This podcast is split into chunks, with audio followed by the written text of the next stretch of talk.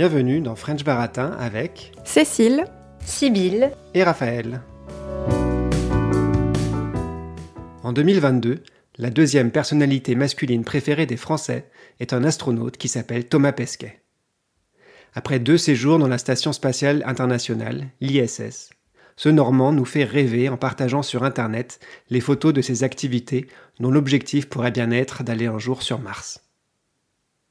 Le 16 novembre 2022, un programme qui pourrait transformer ce rêve en réalité a démarré.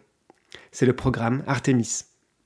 Une fusée géante a décollé depuis le centre spatial Kennedy en Floride en direction de la Lune. L'objectif était de tester le lanceur SLS et son vaisseau Orion, qui seront ensuite utilisés pour envoyer des humains sur la Lune. Ce programme de la NASA, en partenariat avec les agences spatiales européennes, canadiennes et japonaises, a deux objectifs. Le premier est une exploration durable de la Lune à travers des missions régulières et l'installation d'un poste permanent sur le sol lunaire. Le second est de tester et mettre en place les équipements et procédures dont on aura besoin pour envoyer un jour des humains sur Mars.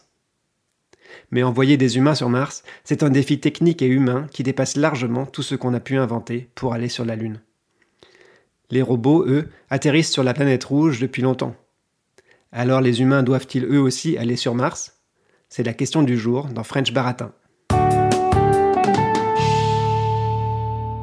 Alors du coup, euh, comme euh, on le fait euh, maintenant depuis plusieurs épisodes, je vais commencer par vous poser quelques questions pour voir ce que vous connaissez sur ce sujet. Donc la première question que j'aimerais vous poser, c'est quelle est la distance entre la Terre et Mars à votre avis? Alors moi je ne connais pas la distance, mais je sais que la durée c'est entre 6 et 9 mois. Donc je n'ai pas fait les calculs, mais peut-être que Sybille va pouvoir m'aider.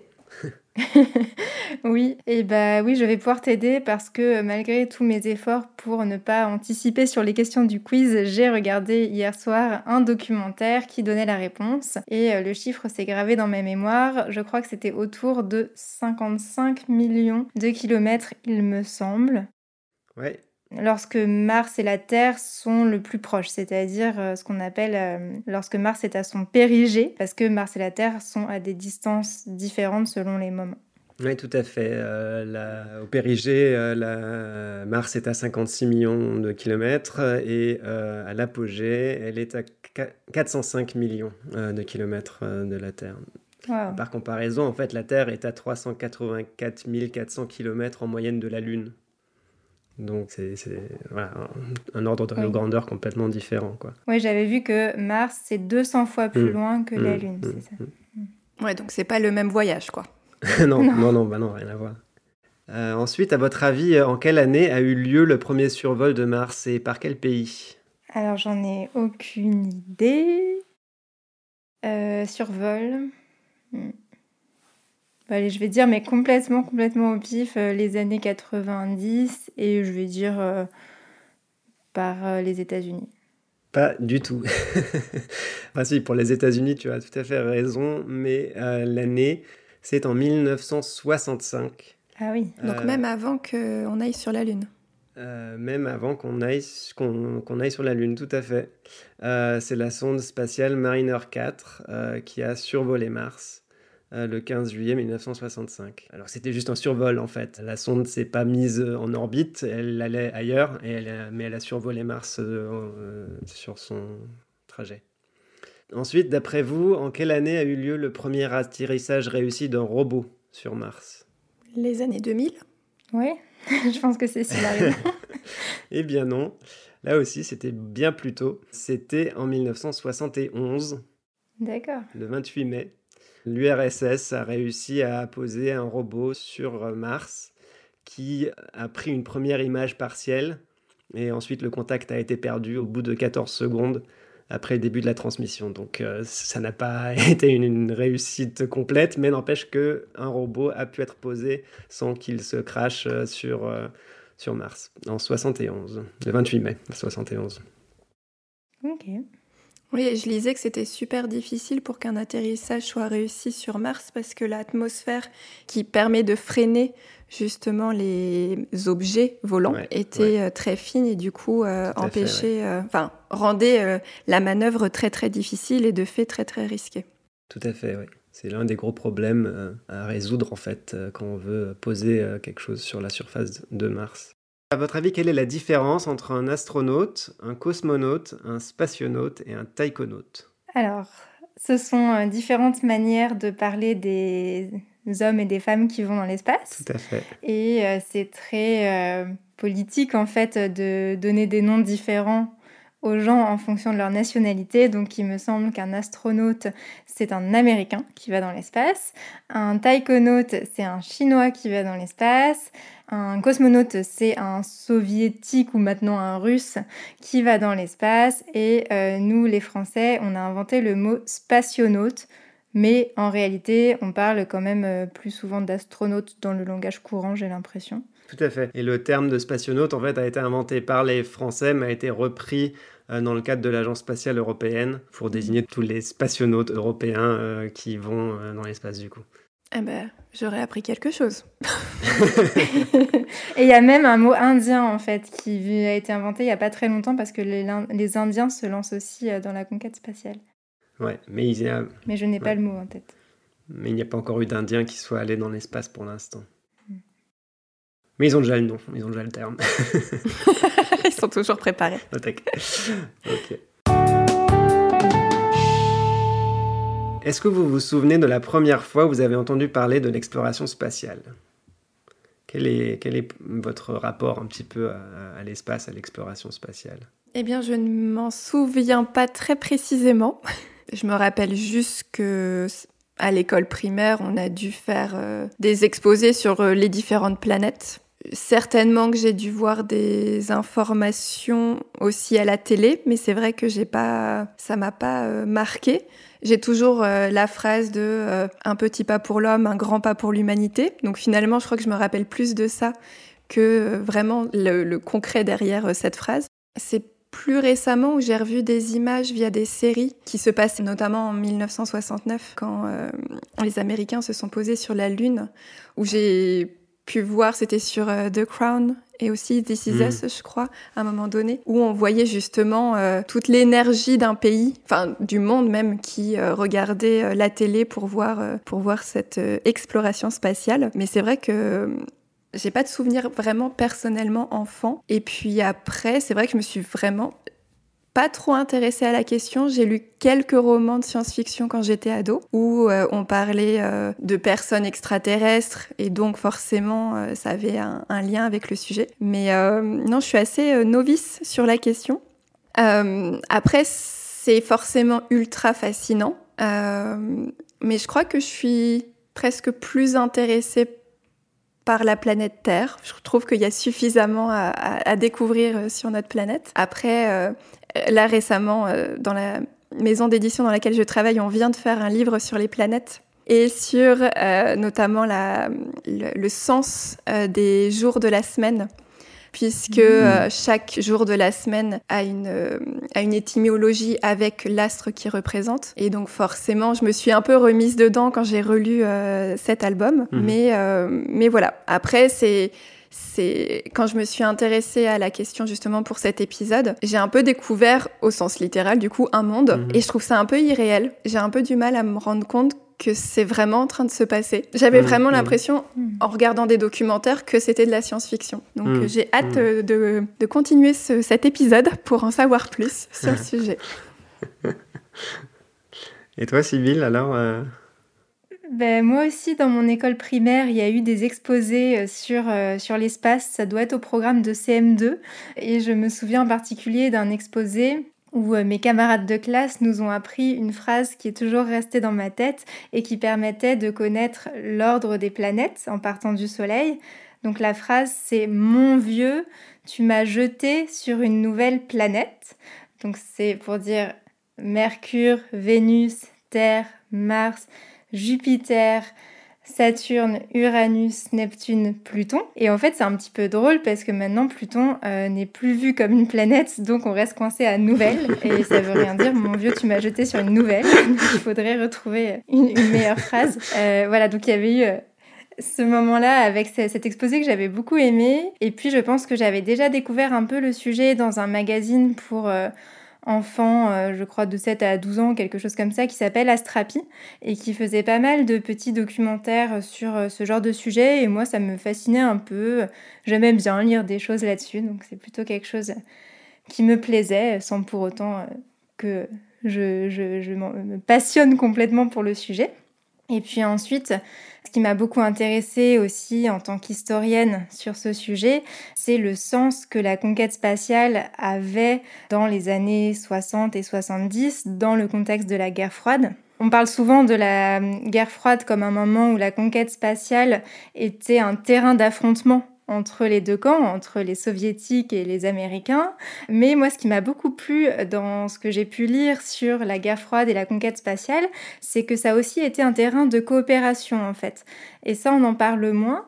Et en fait, juste au tout début de la détente, donc euh, la détente commence à la fin de l'année 1962, et en 1963, le président américain Kennedy a euh, proposé aux soviétiques de monter un programme commun pour aller sur la Lune ensemble. Alors finalement, à ce moment-là, les soviétiques ont refusé parce qu'ils avaient un temps d'avance avec Yuri Gagarin qui était allé dans l'espace deux ans auparavant. Mais euh, il y a une coopération qui s'est quand même mise en place à partir surtout de 1969 et qui a abouti en 1975 à une rencontre dans l'espace entre un vaisseau américain Apollo et un vaisseau soviétique Soyuz. Euh, et donc les deux se sont attachés à un même module qui avait été conçu exprès pour réunir ces deux vaisseaux dans l'espace pendant euh, quelques heures. Et, euh, et, ça a permis euh, des images assez exceptionnelles de l'astronaute et du cosmonaute qui se serraient la main et qui ont même fait semblant de boire ensemble, de trinquer ensemble. c'était des petits tubes sur lesquels il était écrit vodka, mais en réalité c'était de la soupe.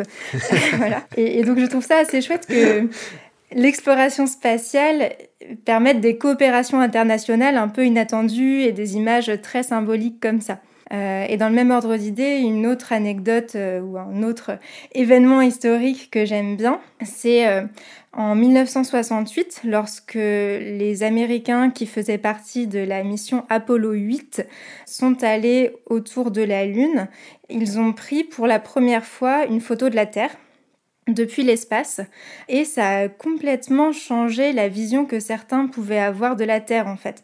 Parce que cette première photo de la surface terrestre prise depuis l'espace est aussi la première photo on pouvait voir notre monde sans frontières et sans focus sur la région du monde dans laquelle on habite, puisqu'habituellement sur les cartes géographiques, on met toujours son pays au milieu et il y a des frontières qui sont pas toujours dessinées pareil selon notre vision du monde. Et là, en fait, le fait de voir une photo de la Terre depuis l'espace, ça a permis aussi, pour certains en tout cas, une prise de conscience du fait que euh, la Terre était unique et qu'on habitait tous le même vaisseau en quelque sorte et qu'il fallait aussi euh, ben, protéger euh, ce vaisseau spatial particulier.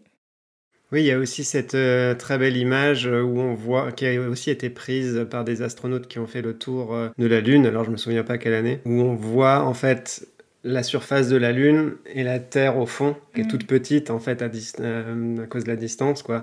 Et on se rend compte que c'est un tout petit machin, évidemment, là dans, dans le noir de l'espace.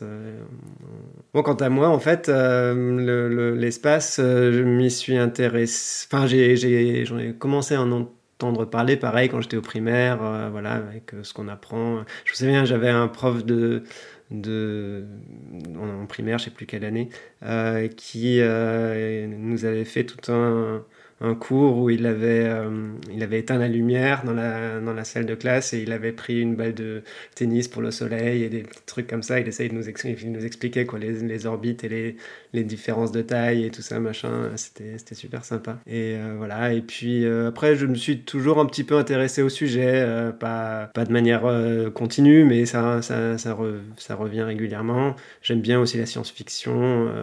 donc voilà, c'est un sujet qui me qui m'intéresse.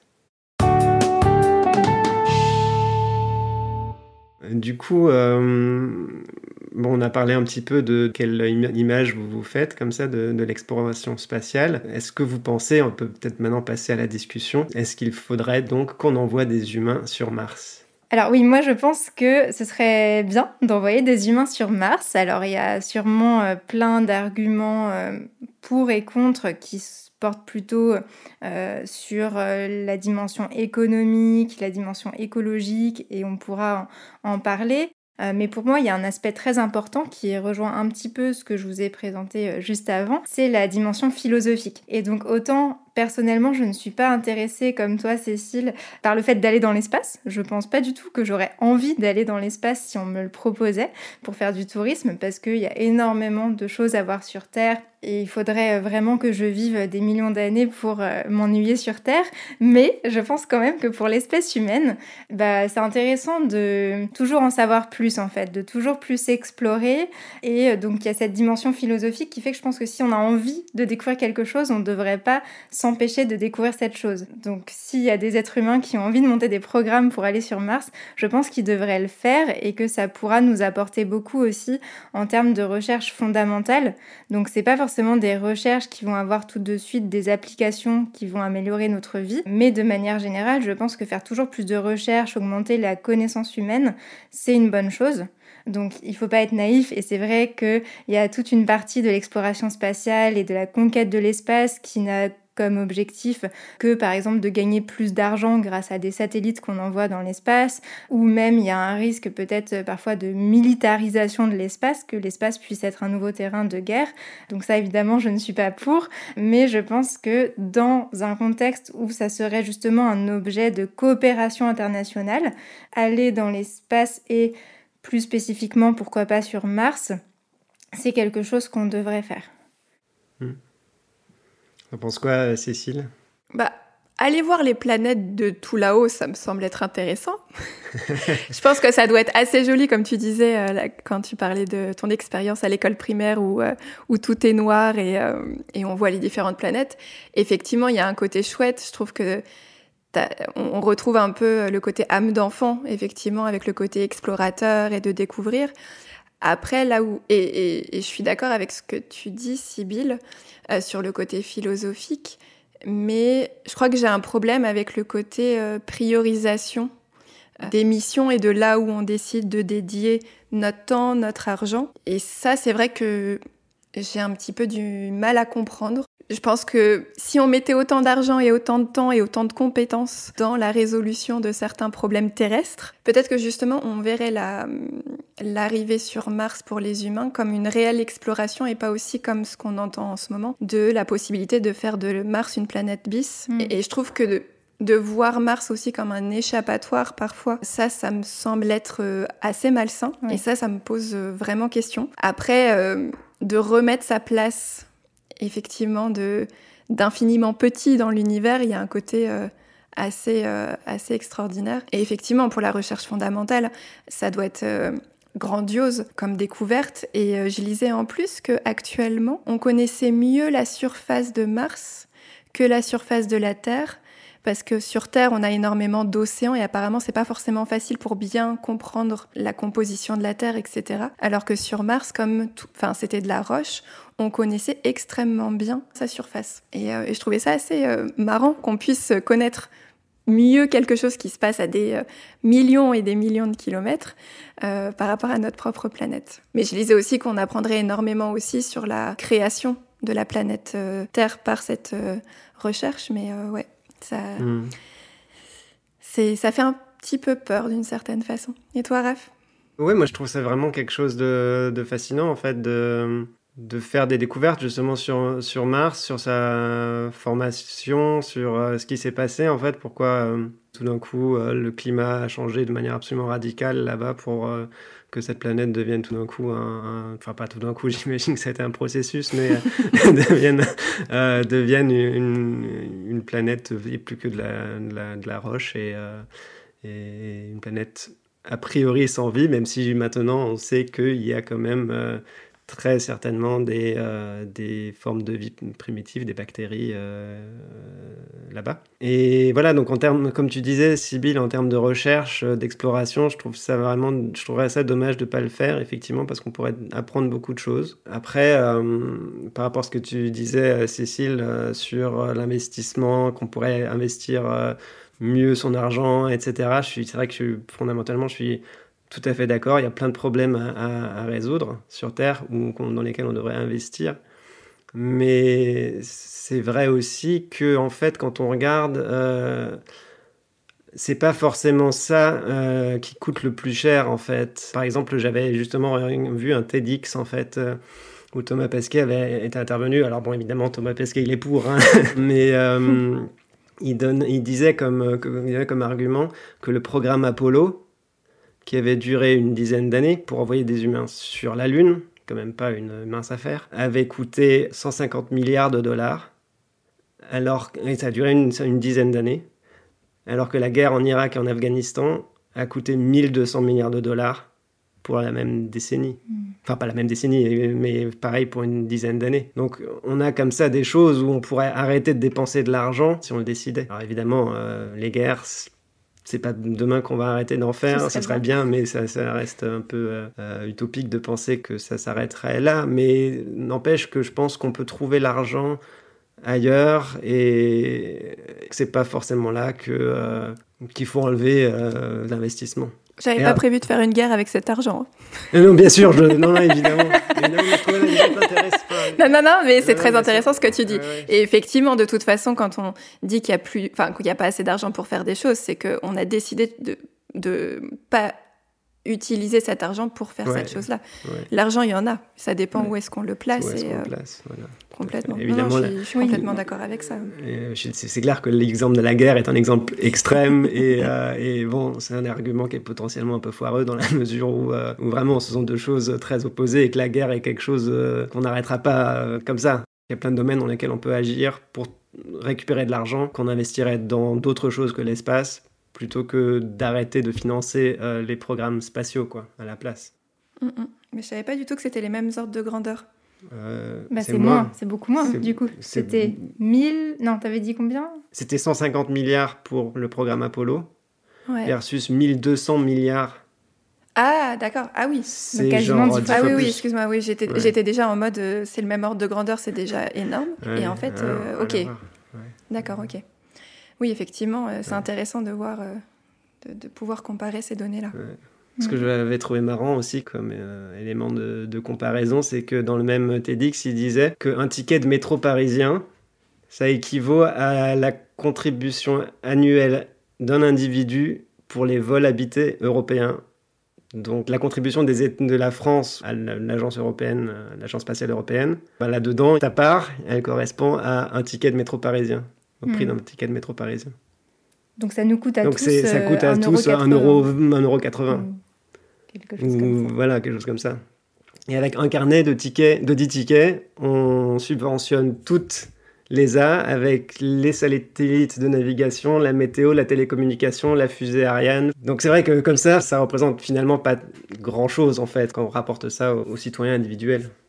Mm, mm. Bah, je pense qu'aussi dans les organismes ou les entreprises qui, qui mettent de l'argent pour aller sur Mars. Quand tu parlais tout à l'heure, Sybille, de, de refaire de la recherche fondamentale, je pense qu'on est plus sur des organismes comme la NASA. Et derrière, euh, on va avoir Elon Musk et euh, SpaceX qui va chercher à, à, faire du profit derrière. Donc je pense qu'on n'a pas du tout les mêmes... Euh, les, on n'a pas les mêmes objectifs et derrière oui, oui. c'est certain. Non, non, faut pas du tout être naïf et penser que euh, voilà, euh, ça va être que de l'exploration scientifique et machin, et, que tous les aspects, euh, enfin peut-être les, défauts de l'humanité entre guillemets vont disparaître parce qu'on va aller sur Mars. Évidemment, c'est c'est pas vrai. Mais ce que tu disais avec avec SpaceX, oui c'est vrai, là, il y a clairement une ambition économique. Et c'est dommage parce que c'est vrai que ce serait mieux finalement. Mais là, on rejoint finalement la question de, de, des investissements économiques. S'il y avait plus d'investissements étatiques, la NASA n'aurait pas besoin de faire appel à SpaceX pour créer des fusées pour aller mettre des satellites ou je ne sais quoi en orbite ou envoyer même des astronautes sur la Station spatiale internationale. Donc c'est aussi parce que euh, finalement la NASA manque de budget qu'elle est obligée de faire euh, appel à des partenaires dans le privé et euh, sur euh, ces comparaisons euh, entre le coût de la guerre et le coût de l'exploration spatiale, moi ça me fait penser aussi aux comparaisons qu'on peut faire en termes de dépenses de gaz à effet de serre en fait, parce que j'avais vu que aller sur Mars potentiellement, ou en tout cas aller dans l'espace, ça coûte beaucoup moins cher en gaz à effet de serre que euh, tout simplement les avions qu'on utilise tous les jours. Euh, et donc là aussi, on pourrait imaginer que si euh, on a envie d'aller sur Mars pour en apprendre plus, on puisse faire le choix de moins voyager en avion. Donc il faudrait que ce soit un choix global, bien sûr. Ça ne peut pas être fait à l'échelle individuelle. L'astronaute qui dit ah bah je vais pas en Italie en avion cet été, mais par contre je vais sur la Lune. Mais en tout cas, voilà, on, pourrait imaginer qu'il y ait des mesures propices à, l'écologie et au bien-être de notre planète qui compensent très très très largement euh, le fait d'aller sur Mars, euh, donc une fusée de temps en temps. Et surtout, en fait, euh, en termes d'écologie, euh, je pense que en termes de discours sur l'écologie et en termes d'image, l'exploration spatiale et le fait d'aller sur la Lune puis sur Mars, ça peut être une très bonne chose parce que, comme on disait, les photos qui sont prises de la Terre depuis l'espace montrent la fragilité de la Terre et peuvent donner envie de la protéger. Il y a beaucoup d'astronautes qui rentrent en disant ça, en disant qu'ils ont été frappés par la beauté et la fragilité de notre planète. Et puis quand on voit les images de Mars, bah, ça donne moins envie quand même. Donc cette histoire de planète B, je trouve ça très bizarre parce que de toute façon, Mars sera jamais, jamais aussi accueillante que la Terre, quoi qu'on fasse. Donc ce serait un calcul assez étonnant de vouloir quitter la Terre et l'abandonner parce qu'on n'a pas su en prendre soin pour aller sur Mars. Donc pour moi, si on fait de la conquête spatiale, il faudrait que ça serve au contraire à euh, éveiller les consciences euh, au besoin de protéger notre propre planète, même si on en explore d'autres. Mmh. Mmh. Oui, j'avais pour rebondir ce que tu disais là par rapport euh, ce que, les programmes spatiaux représentent comme euh, coût euh, écologique. J'avais vu quelques chiffres quand on compare justement avec le secteur de l'aviation. En 2018, on a eu 114 lancements de fusées contre 40 millions de vols. En termes de CO2, il faudrait du coup avoir 40 300 fois plus de lancements pour avoir la même quantité d'émissions de CO2 c'est-à-dire 12 586 lancements par jour, ah euh, si on utilisait les moteurs euh, traditionnels les plus polluants des, fusées. Or là aussi, on a une recherche, quand même, une démarche de la part de la NASA et des, agences spatiales de créer des moteurs qui soient moins, moins polluants. Et ce que j'ai trouvé du coup intéressant, c'est que quand on regarde le secteur de l'aviation, lui-même, il ne représente que 2,4% des émissions mondiales de CO2. Les voitures, c'est mille fois pire. Enfin, c'est la circulation automobile, c'est énorme. L'agriculture, c'est énorme. Les industries sont, sont, énormes. Il y a plein d'endroits comme ça qui représentent une bien plus grosse part mm. de l'émission de, CO2. Euh, et du coup, le chiffre final, ça faisait que l'émission de CO2 par les fusées ne représenterait que 0,0000059% euh, des émissions mondiales en CO2. Ouais. Bah, je trouve ça euh, super intéressant pour... Enfin, pertinent comme argument pour les fusées. Par contre, pour l'aviation, je trouve que c'est déjà beaucoup en fait, bah, plus de 2%. Et que 2% plus 2%, euh, ça fait beaucoup. Donc il y a des limites forcément à cet argument. mais là, 0,0, etc. Après, c'est marrant parce que c'est pas écologiquement, je crois que moi, que ça me. Enfin, ça m'interroge le plus. Mmh. C'est plus aussi. On est des humains, on mmh. vit sur Terre. Mmh on fait pas vraiment que du bien à la Terre, surtout en ce moment. Mm. Et, euh, et on va aller sur une autre planète. Alors si ça reste que scientifique, du coup, euh, ok. Mais dans quelle mesure on va perturber l'écosystème, je ne sais pas si on peut parler d'écosystème sur Mars, mais l'environnement martien, est-ce qu'on peut avoir un impact négatif? S'il y a de la vie quel impact bah, notre présence va avoir sur eux. Et si on décide justement de ne pas faire juste des expériences scientifiques, mais, mais comme le veut euh, Elon Musk, de, de coloniser euh, cette planète, jusqu'où on est prêt à aller. J'ai découvert le mot de... Enfin, le verbe terraformer mmh. pour rendre habitable une planète, un peu pour la rendre un peu comme la Terre. Et ça m'a perturbée de voir qu'en plus c'était pas complètement impossible, même si ça prendrait du temps et que certainement ça restait utopique, mais quand même, et, euh, et qu'en plus, pour y arriver, potentiellement, il faudrait euh, des bombes euh, atomiques. Ça permettrait de réchauffer les calottes, apparemment, qui mmh. permettrait de libérer du CO2, mmh. qui permettrait de mmh. réchauffer l'atmosphère, de l'épaissir. Et, et bref, c'est forcément un scénario assez, assez fou, mais ouais, ça, ça, me, ça me pose quand même beaucoup de questions de se dire est-ce que la, Mm. Est-ce que surtout la fin justifie les moyens Et mm. justement, dans l'infiniment grand, est-ce qu'on a une place pour changer, euh, pour modifier un écosystème et le système solaire? Je, mm. je, suis. Euh, oui, je suis plutôt d'accord avec ce que tu dis là. C'est vrai qu'au stade où on en est actuellement, euh, c'est une drôle d'idée, quoi. Je veux dire.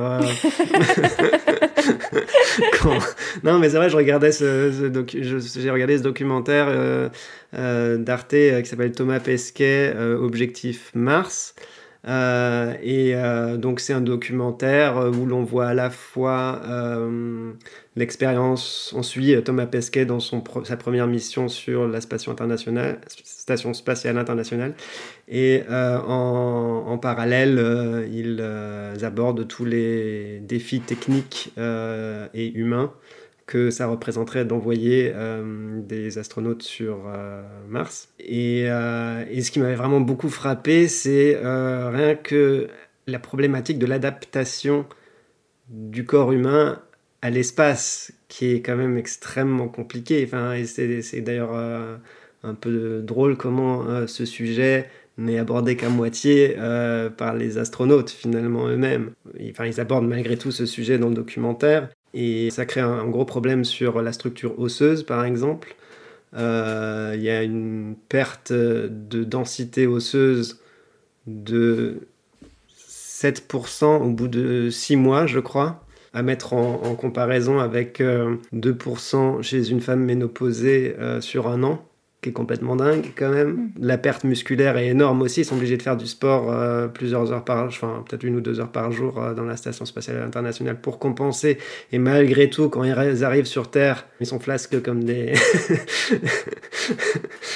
voilà, ils sont complètement ramollos. Euh, non, c'est vrai. Parce que ce qui m'avait ce qui m'a vraiment frappé, c'est que tu vois ces personnes qui sont dans la station spatiale internationale, qui fonctionnent entre guillemets normalement qui rentrent dans leur capsule pour redescendre sur Terre, ils atterrissent, on les sort de leur capsule et euh, ils arrivent à peine à lever les bras euh, tellement euh, la ils n'ont plus l'habitude de la gravité. Donc, enfin voilà, l'homme n'est vraiment pas fait pour vivre dans l'espace. donc là, il y a un énorme challenge rien que pour faire ça. Donc voilà, enfin c'est vrai que pour moi l'idée d'Elon Musk d'aller faire une terraformation de Mars, tout ça, c'est tiré par les cheveux et c'est. Enfin, Pour moi, c'est pas vraiment ça qui, qui compte et qui devrait vraiment être un vrai objectif final. Enfin, ça n'arrivera pas avant plusieurs euh, décennies, si ce n'est plus, à mon avis. Et c'est vrai que sur. Euh, cette idée de terraformation, là, on a envie de dire préoccupez-vous d'abord des problèmes qu'on a sur Terre. Si on est capable d'innover tellement euh, dans notre interaction avec une atmosphère, autant le faire sur Terre pour retirer le carbone qu'il y a en trop euh, maintenant euh, dans l'atmosphère. Oui, puis je trouve aussi que hum, au-delà des problèmes techniques qu'on devrait surmonter pour euh, aller régulièrement sur Mars euh, jusqu'au jour où on pourrait carrément en faire une planète habitable si on découvrait les méthodes pour le faire, euh, le problème qui se pose si on décide d'aller coloniser Mars et non pas seulement y faire des expériences qui ne modifieraient pas la planète, euh, c'est que il faudrait qu'on se mette tous d'accord à l'échelle de l'humanité parce qu'il n'y a pas un pays ou une personne ou une entreprise qui aurait plus le droit que les autres de décider de l'avenir d'une planète de notre système solaire. Je trouve ça quand même un petit peu euh, abusif euh, de la part bah, de ceux qui portent ce genre de projet de s'imaginer qu'ils peuvent eux-mêmes s'attribuer ce droit d'aller transformer une planète en fait. Euh, augmenter les connaissances de l'humanité, ça fait du bien à tout le monde, mais au-delà, il faut qu'on fasse des choix de manière collective. Ouais, ouais. et, euh, et, alors dans ce cadre-là, justement, euh, je sais plus exactement à quel moment, mais dans les 60, juste après les premiers vols dans l'espace, il y avait un, des traités qui avaient été signés. Mm. Euh, pour euh, justement faire en sorte qu'aucune nation ne puisse s'attribuer un corps, un, corps céleste, quoi. La Lune euh, à l'époque évidemment, mais potentiellement d'autres. voilà, donc ces accords existent pour l'instant, mais c'est vrai qu'ils peuvent être amenés à être remis en question comme tout, comme tout accord. Et, et voilà, donc en plus, si les entreprises privées sont belles, ce qui arrivera aussi, c'est sûr, ça, ça, rend les choses très compliquées après. Mm. Oui, c'est en 1979, il y a eu un accord euh, bah, dans le contexte de cette guerre froide, toujours, on passe des accords pour éviter que l'autre euh, ne fasse les bêtises que nous-mêmes avons envie de faire. Euh, donc oui, c'est un traité qui réglementait et limitait les activités des États sur la Lune et sur les autres corps célestes, qui s'appelle le traité sur la Lune. Mm. c'est ça. Mm. Alors donc admettons alors que le but serait pas une colonisation de Mars, mais simplement de la recherche. Est-ce que du coup la question c'est pas finalement euh, qu'il suffit d'envoyer des robots euh, plutôt qu'aussi envoyer des, humains hein? Est-ce que les robots finalement sont pas juste plus efficaces? Moi j'avais vu que l'humain à l'heure actuelle réagissait mieux entre guillemets que les robots, puisqu'il permettait déjà de contrôler directement les robots et pouvait réagir face à l'imprévu, pouvait aussi tirer profit des découvertes faites euh, sur le moment. Mais après, euh, peut-être que euh, des robots plus plus pourront un jour nous remplacer. moi, j'avais vu un truc intéressant sur les robots qu'on est en train de développer, non pas pour aller sur Mars à la place des humains, mais pour aider les humains sur Mars en préparation de leur euh, potentielle arrivée.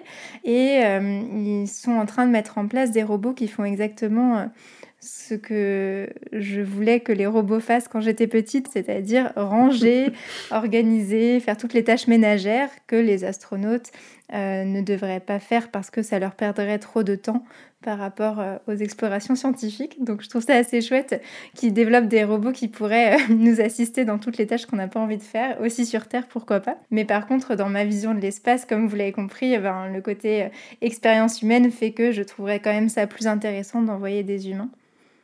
T'en penses quoi, toi, Raphaël? Hmm. Euh, oui, effectivement, moi, je trouve que ça fait un, bon exemple aussi justement de découverte permise par justement ce projet d'aller faire de l'exploration spatiale. On crée depuis les années 90, on travaille sur des robots, euh, sur ce robot, je crois, que c'est de celui-là dont tu viens de parler, je crois, qui, euh, doivent, qui sont censés assister les, humains dans leurs travaux sur place. Et du coup, ça fait avancer la robotique et potentiellement des applications ensuite des robots sur la Terre euh, pour euh, ranger, ranger, la chambre de Sibyl. oui, et dans le même ordre d'idées, il y a des avancées scientifiques qui ne seront permises que si on continue à penser qu'on va envoyer des humains dans l'espace par exemple, pour le recyclage, j'avais vu qu'il y a beaucoup de recherches qui sont faites sur comment tout recycler pour qu'il n'y ait pas de déchets dans l'espace. Euh, si on fait un voyage de, long terme et qu'on ne peut pas envoyer des capsules de déchets sur Terre, ce qui en soi déjà est embêtant de produire des déchets. Euh, mais euh, donc voilà, il y aurait des nouvelles méthodes de recyclage qui vont être mises en place et aussi bah, des des techniques d'alimentation euh, uniquement végétales qui euh, sont en train d'être développées parce qu'on pourrait peut-être faire pousser des végétaux dans un vaisseau spatial. Par contre, on va évidemment pas se mettre à faire de l'élevage dans un vaisseau spatial. C'est plutôt une bonne nouvelle. on aura des astronautes, des astronautes véganes sur Mars. Je ne peux que être pour. Euh, mais pour euh, revenir encore sur cette question de robots versus humains, moi, effectivement, ce que tu disais, Cécile, par rapport à, euh, la plus grande réactivité des humains sur, sur Mars, c'est vrai que le problème qu'on rencontre aujourd'hui avec les différents robots qui ont été envoyés sur Mars, c'est qu'il y a un décalage de temps entre, entre le moment où les ordres envoyé par, euh, depuis la Terre arrive sur Mars, il y a une vingtaine de minutes qui s'écoulent. Et donc il faut, attendre, il faut envoyer l'ordre, le machin réagit, il renvoie les données, euh, il faut analyser ces données, développer un nouveau, un nouvel, une nouvelle commande euh, informatique à lui envoyer, attendre que les satellites soient bien orientés, parce qu'il y a des satellites qui tournent autour de Mars, qui vont relayer l'ordre au robot, ça ne va pas directement au robot, donc il faut attendre que les satellites autour de Mars soient alignés avec celui autour de la Terre.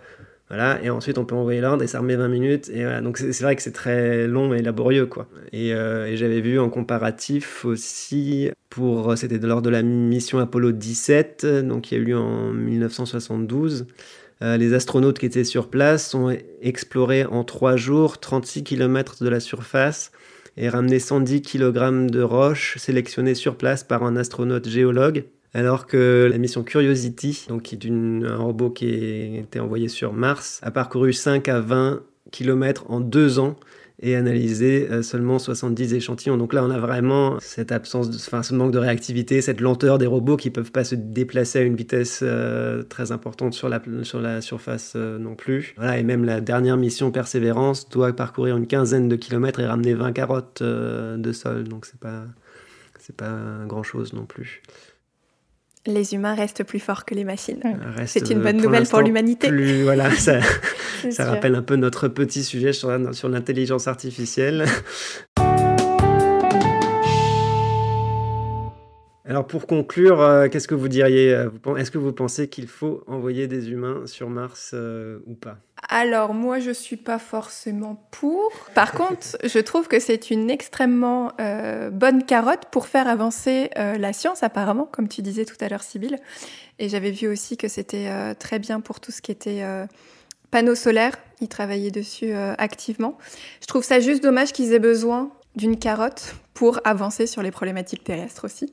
Et non, et sur la colonisation, moi, ce qui me fait peur, c'est euh, à quel moment on se dit, si on n'arrive pas à maintenir la vie sur Terre, pourquoi on y arriverait davantage sur Mars?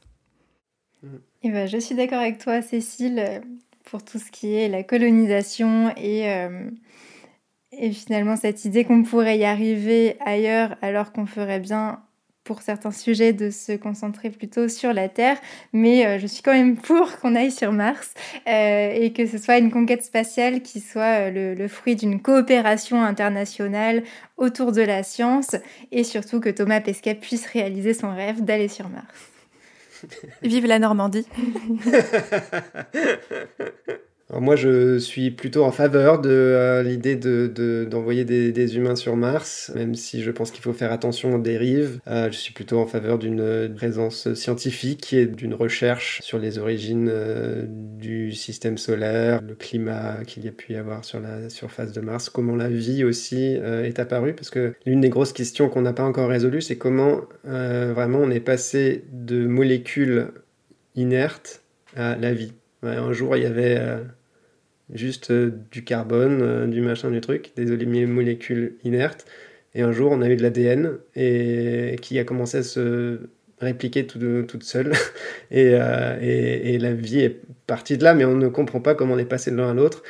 Et ça, c'est quelque chose qu'on pourrait peut-être, on pourrait peut-être trouver la réponse sur Mars. Et donc, pour terminer, j'aimerais faire une petite recommandation. Si le sujet vous intéresse, si vous aimez bien Thomas Pesquet, euh, comme euh, la plupart des Français, je vous recommande de lire la BD Dans la, dans la combi de Thomas Pesquet euh, de Marion Montaigne. C'est une BD assez, assez, assez marrante où elle raconte aussi l'expérience de de, la vie de Thomas Pesquet, en fait, comment il est devenu astronaute et quelle est, sa première mission euh, dans euh, la Station spatiale internationale, avec un côté euh, humoristique assez, assez sympa.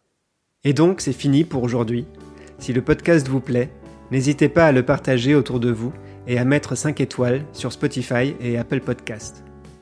Et si vous avez envie d'aller plus loin, la transcription et les activités sont disponibles sur Patreon. Un grand merci pour votre soutien et à bientôt dans French Baratin.